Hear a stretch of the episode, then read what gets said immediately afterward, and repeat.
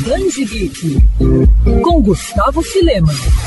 No último episódio do Band Geek a gente falou sobre dois novos lançamentos envolvendo Junji Ito pelas editoras Devir e Pipoque e Nankin. E não é que o mangaka japonês está mesmo na crista da onda, isso porque mais uma obra do autor vai ser lançada aqui no Brasil, dessa vez pela JBC. Mas diferente dos tradicionais mangás de terror e horror, o título anunciado pela editora Cat Diary se baseia em momentos reais do artista com seus gatos. No mangá, Junji Ito apresenta uma série de contos narrando o desafio para se tornar um tutor de gato. A história mostra o autor retratado no quadrinho como J. Kun tendo que se adaptar à vida de cuidar de Yon, um gato de aparência medonha, e Mu, um adorável gato norueguês da floresta. O mangá, é claro, é cheio de situações de arrancar risos, mas mantendo a tradição das obras de Junji Ito, também tem momentos aterrorizantes. Segundo a JBC, Cat Diary vai ser publicado no Brasil em volume único ainda em 2022.